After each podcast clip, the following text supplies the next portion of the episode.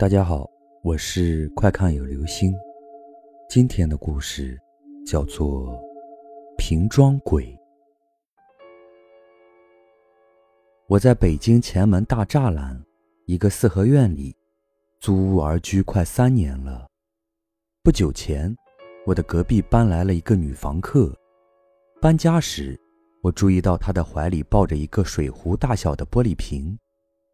里面装着五分之一的水，我问：“是养金鱼的吗？”女房客微笑着点点头。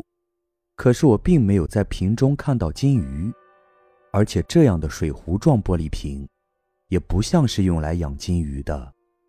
直觉告诉我，女房客在撒谎。女房客很漂亮，年纪大约在二十出头，鸭蛋脸，细弯眉。杏眼，樱桃红的小嘴，身材丰满，经常穿一件橘黄色半长裙，颇似一位古典美人。我天生喜爱古典美人，恨自己不能生在古代。我收藏的图片中，有杨玉环、赵飞燕，还有西施、王昭君。我开始关注邻居这位古典美人。同时也偷偷地关注着他那个神秘的玻璃瓶。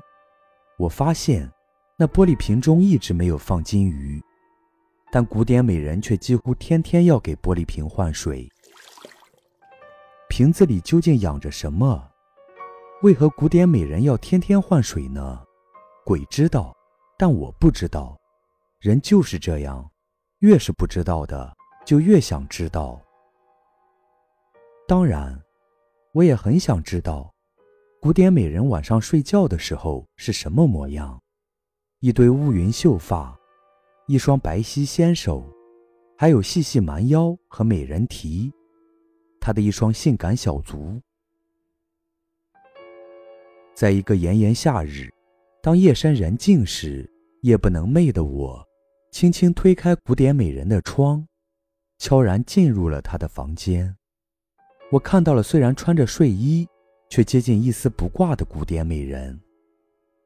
她正杏眼紧闭，安然而眠，嘴角还挂着一丝心满意足的微笑。我踮着脚来到那个神秘的玻璃瓶前面，借着四合院中的灯光仔细观看，在那五分之一的水中，漂浮着什么东西，红红白白的，像一团血肉。是什么怪物呢？我忍不住掀开了玻璃瓶的盖子，刹那间，那团血肉暴涨起来，先是胀满了水壶状的玻璃瓶，接着淤散出来，变成了一个庞然大物，把我包裹在里面。我左推右突，想逃脱，但却无济于事。我击出的拳仿佛打在棉花上，踢出的脚仿佛落在云朵中。顷刻之间，我自己已身处在玻璃瓶中。原来一米七八的我，变成了那团红红白白血肉中的一个小点儿。这时候，我看到了床上的古典美人慢慢的坐了起来。她来到玻璃瓶前站住，痴痴的望着玻璃瓶说：“亲爱的宝宝，你吃饱了吗？”